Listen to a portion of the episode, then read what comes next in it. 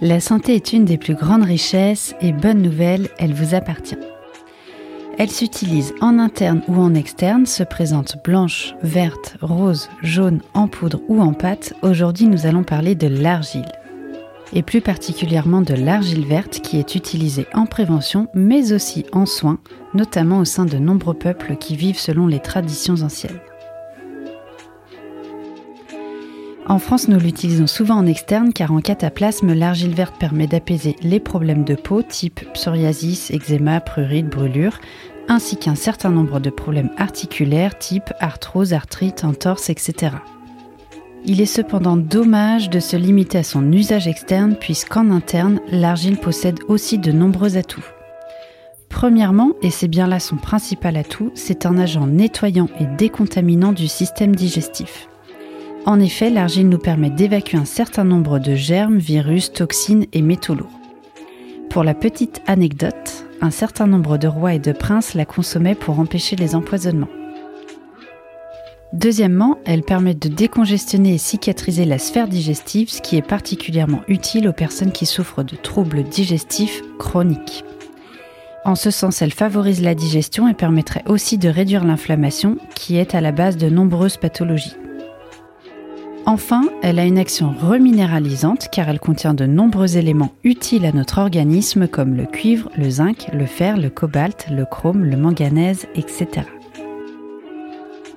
Quelle argile choisir? Choisissez une argile verte, illite ou montmorillonite de haute qualité. Le plus important est que votre argile soit de qualité biologique, ultra ventilée, 100% naturelle et réchauffée au soleil. Vous la trouverez assez facilement en magasin spécialisé. Comment la consommer? Vous pouvez consommer l'argile de deux manières, soit en externe, où on réalise des cataplasmes d'argile, donc sur les zones concernées notamment par des problèmes de peau ou des problèmes articulaires. Pour cela, il suffit simplement de former une pâte en mélangeant argile et eau et de l'appliquer en couche épaisse sur la zone concernée. Pour préparer votre pâte, veillez à ne pas utiliser de cuillère en métal car le métal dépolarise l'argile. Autre point de vigilance, veillez à ne pas laisser sécher le cataplasme car s'il sèche, il aura tendance à déshydrater votre peau et donc ce n'est pas l'idée. Vous pouvez aussi la consommer en interne. Euh, pour cela, il suffit de se munir d'un verre en verre et d'une cuillère en bois. Même règle que pour l'usage externe, on n'utilise pas de métal. Versez l'équivalent d'une cuillère à café dans un verre d'eau et laissez reposer toute une nuit. Le lendemain matin, vous verrez que l'argile est descendue dans le fond du verre. Il vous suffira alors de consommer ce qu'on appelle le lait d'argile ou l'eau d'argile, c'est-à-dire seulement l'eau qu'il y a au-dessus. Si vous pouvez l'utiliser ponctuellement en interne, on préférera conseiller l'argile sous forme de cure pour une meilleure efficacité.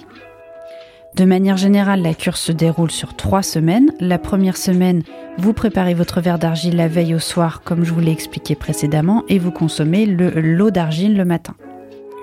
La deuxième et la troisième semaine, vous pouvez consommer l'ensemble, c'est-à-dire l'eau et l'argile. Même procédure, vous préparez votre verre la veille, au soir, seulement la petite différence, c'est que le lendemain matin, vous mélangez le tout et vous buvez instantanément. Pour les personnes constipées, on conseillera de préparer le verre le matin et de le consommer le soir avant le coucher. Petit rappel, comme tout complément alimentaire, avant d'entamer une cure, pensez à solliciter l'avis d'un professionnel. C'était un petit tour très rapide des propriétés de l'argile. Elle possède de nombreux atouts et s'avère être une solution assez économique pour soulager les maux du quotidien. Si vous souhaitez aller plus loin, n'hésitez pas à contacter votre naturopathe. Je vous conseille également le livre L'argine qui guérit de Raymond Dextrait ou bien la thèse de Jade Allègre, médecin et naturopathe passionné par l'argile. Dans le prochain épisode, nous parlerons du charbon, peu connu, il possède lui aussi de nombreux atouts pour notre santé digestive. Vous pouvez retrouver cet épisode en intégralité et à tout moment sur le site de Graffiti Urban Radio. À bientôt.